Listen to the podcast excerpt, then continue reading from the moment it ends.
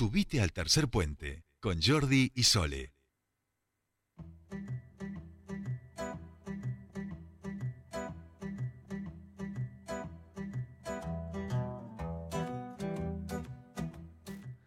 Bien, ya estamos en comunicación con nuestro primer entrevistado. Iniciamos este bloque de actualidad y lo saludamos a Jorge Nahuel, el referente de la Confederación Mapuche de aquí de Neuquén. Queremos charlar con él a propósito del asesinato de Elías Garay, este joven mapuche que luchaba pacíficamente para recuperar esa tierra eh, ancestral en Cuesta de Ternero, allí este, en nuestra vecina provincia de Río Negro. Jorge, muy buenas tardes. Te saluda Jordi. Bienvenido a Tercer Puente. Mari Mari, Jordi, qué bueno charlar contigo. Bueno, no. Un saludo para vos y todos los oyentes. Al contrario, siempre, siempre nos gusta hablar con vos, aunque sea y lamentablemente y tristemente después de este suceso en nuestra vecina provincia, venimos charlando de los distintos temas este, a lo largo de estas últimas semanas, de algunos discursos del odio también, de cómo bajar ciertos decibeles, de cómo este, conducir ¿no? algunos procesos hacia una mirada más de la interculturalidad, no sin intenciones, pero buscando este, algunos acuerdos mínimos en base a los cumplimientos de la ley y lamentablemente este fin de semana tenemos este suceso, por eso queríamos eh, charlar con vos este, y que nos puedas dejar también una, una reflexión a propósito de esta situación vivida el fin de semana. Sí, tal cual lo decís vos, es, es difícil hacer un llamado a la convivencia, a la tolerancia, enriquecernos culturalmente cuando hay de por medio un crimen, ¿no? Como el que ocurrió con este hermano. Lo tiene a todo muy consternado, a todo muy sorprendido.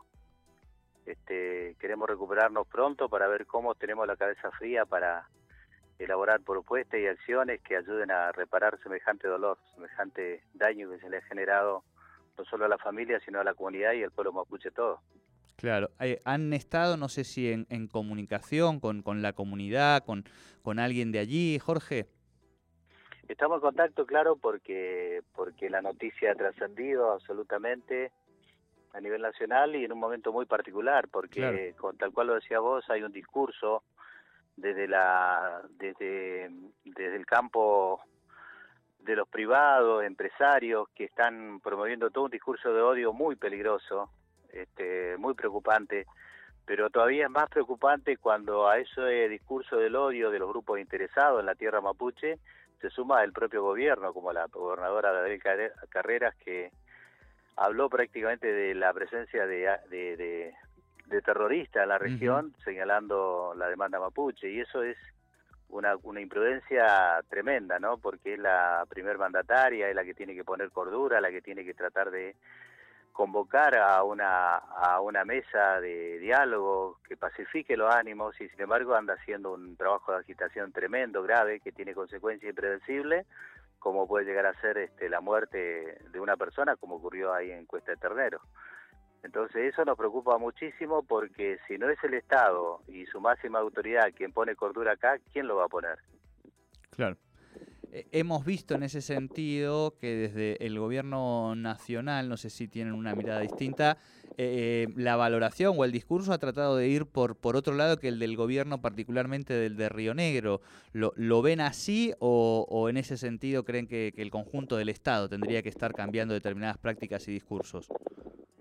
No, yo creo que el gobierno nacional ha puesto, ha tenido una actitud más atinada que la gobernadora de Río Negro porque no obedeció al envío de 500 gendarmes como le pedía la gobernadora, que hubiera sido una imprudencia todavía peor, porque lo único que hace es generar un estado de ánimo en la sociedad y que realmente el peligro contra la población existe. Y eso es una, una absoluta mentira, es totalmente una falacia creada a propósito para alimentar una, situación de odio y de represión y alimentado por toda la, época preelectoral.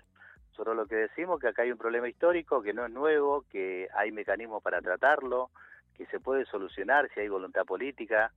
Eh, el pueblo mapuche nunca se negó a dialogar y el Estado si convoca íbamos a estar, tanto es así que teníamos enorme esperanza en que se aplicara la ley de reglamento territorial, que hace 15 años no se aplica, y cuando creíamos que la, la, aprobación de la prórroga iba a ser algo sencillo, resulta que hay enormes dificultades para que sea aprobado. Y no solo que hay dificultades para aprobarlo, sino que hay un mensaje, una proclama de parte del mundo de los privados y empresarios de que no se aplique la ley. Es una cosa insólita eso de que tanto que descalifican al pueblo mapuche, que no respeta la ley, y ahora son ellos los que se llegan hasta concentrar en la ruta para que no se aplique una ley.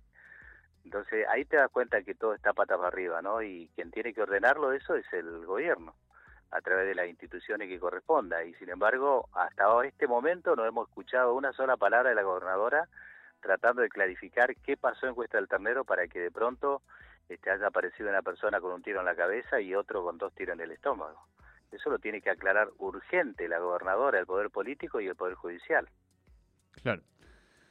Bien, Jorge, eh, te agradecemos mucho, como siempre, esta, esta comunicación con, Tercer Puente y, por supuesto, seguiremos atentos a todo lo que tenga que ver con, con esta situación. Eh, te mandamos un, nosotros, nosotros estamos aquí en Futatrayén, Futatrayén este, enviándole un saludo a toda la gente que está movilizándose en ese momento en el Congreso, eh, exigiendo la aprobación por ley.